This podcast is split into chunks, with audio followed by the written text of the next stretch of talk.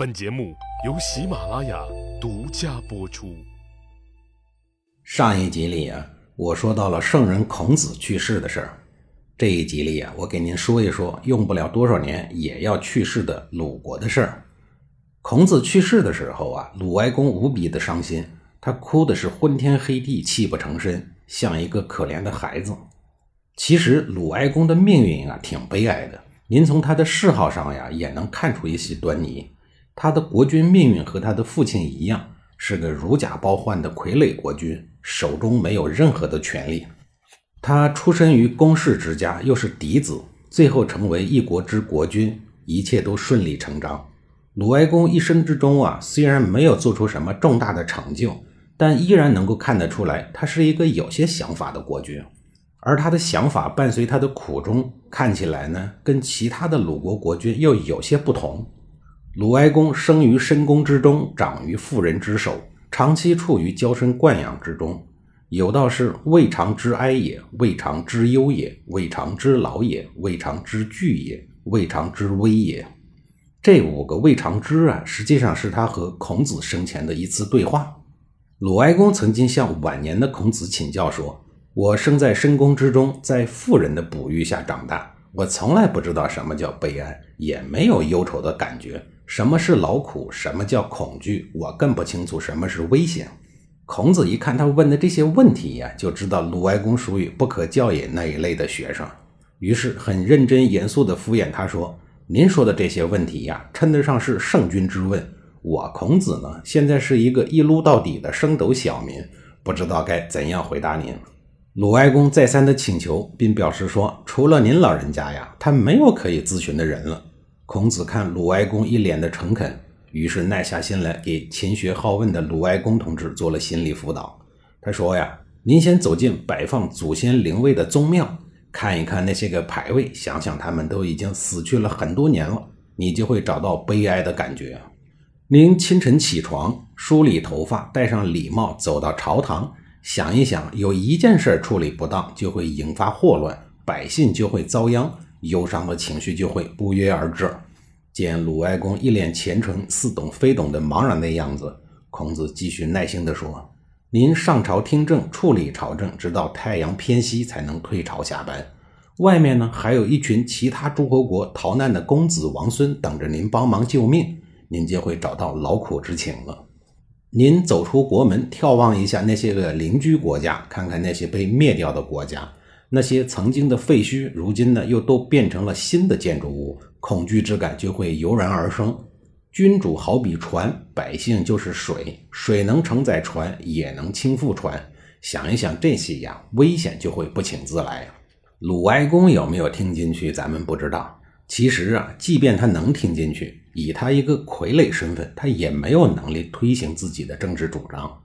鲁哀公在任期内，他是一直推崇孔子的。还想过要请孔子入朝为官，但是呢，他又公开干了很多孔子极力反对的事情，比如孔子毕生都在推崇维护礼制，他本人竟然带头违反，非要将名不正言不顺的小妾立为夫人。更令孔子绝望的是，还要将小妾所生的儿子立为太子。你这么干，那嫡子怎么整啊？礼制还要不要了？虽然受到了众人的反对，但是他仍然一意孤行。结果史料上记载了“国人始恶之”五个大字儿。孔子建议他遏制三桓，为鲁国王室正名。可是呢，鲁哀公对孔子的建议呀置若罔闻。鲁哀公十四年的时候，齐国大夫田常杀害了齐简公，立了傀儡齐平公，自任丞相。这就是历史上有名的田齐代姜齐的事件。而姜子牙的子孙呢，也陆续的被田氏给斩杀殆尽了。这件事儿啊，在国际上引起了轩然大波。弑君之后，田常害怕国际社会干预，就把此前齐国侵略鲁国、魏国的土地全都悉数归还，以换取这两国对他弑君篡位行为给予容忍和支持。这个时候，孔子对姜子牙子孙的悲惨遭遇深感的痛心。为此啊，他戒斋三日，随后如临大典。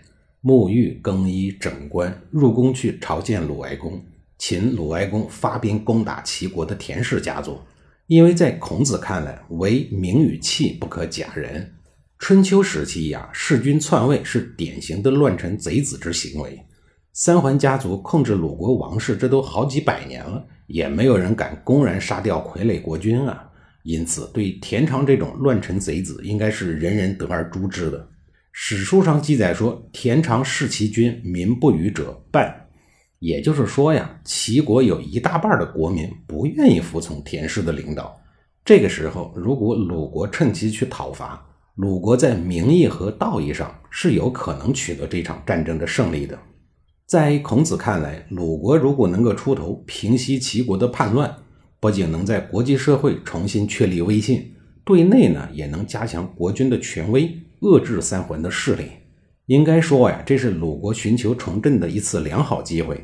可惜的是，鲁哀公没有听孔子的建议，他竟然当甩手掌柜，告诉孔子说：“您去征求季康子的意见吧。”对于鲁哀公不争气的做法，孔子当然很生气。